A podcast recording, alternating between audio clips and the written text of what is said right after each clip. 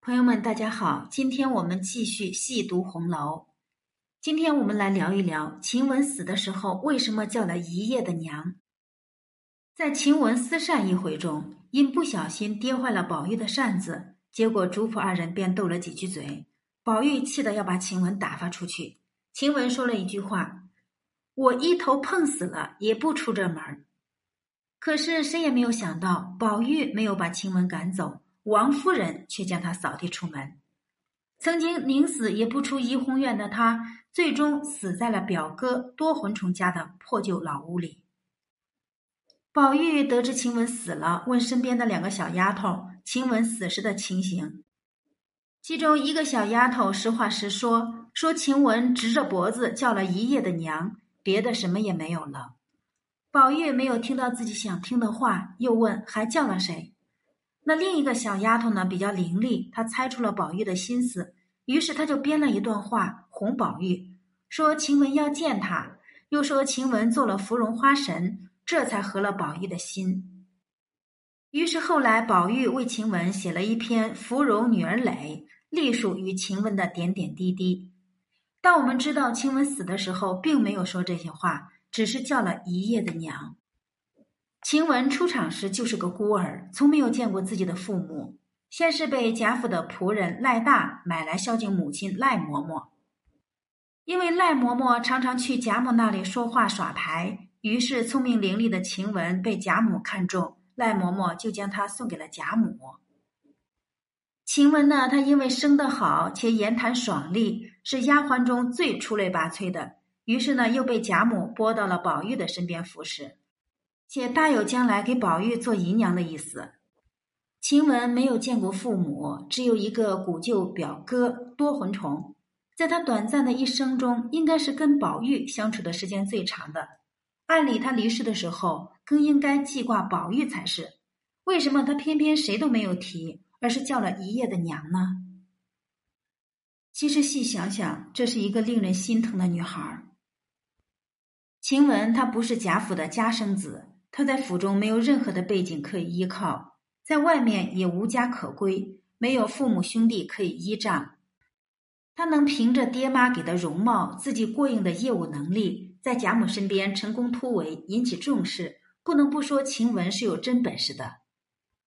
在怡红院里，人人想着往上爬，对宝玉极尽巴结之能事，从袭人到麝月，从秋纹到碧痕，与贾宝玉似乎都有点暧昧的关系。可是容貌出众的晴雯却从来没有想过要以色侍他人。晴雯是个没家的孩子，袭人等人呢，也许把怡红院当成了升职加薪的职场，把宝玉当成了主子和以后的依靠，而晴雯呢，似乎从来没有想过这些。他把怡红院当成了家，把宝玉当成了玩伴，当成了家人。他在怡红院寻求的不是被主子另眼相看。甚至被王夫人、贾母这样的更高层默认为将来的准姨娘。他想的很简单，不管是什么身份，只要大家能一直守着，横竖是在一处，他就知足了。但是他的痴心傻意并没有换来自己想要的结果。怡红院终究不是家，是充满争斗的职场。晴雯为什么会把怡红院当成家呢？正是因为他没有家。对他来说，宝玉与其说是高高在上的主子，不如说是一个能够容忍他任性和骄纵的哥哥，能够包容他、理解他、保护他的哥哥。他在怡红院可以真正做回自己，不用立规矩，不用小心翼翼。可当有一天他带着莫须有的罪名被扫地出门，连自己的贴身衣物都不许带走的时候，他才发现怡红院不是家。贾府不是家，贾母不能保护他，贾宝玉更是无法将他留在身边。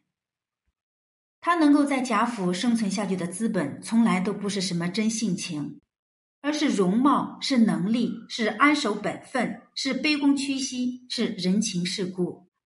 这个可怜的女孩在贾府有过幸福时光，但最终也因此夭亡。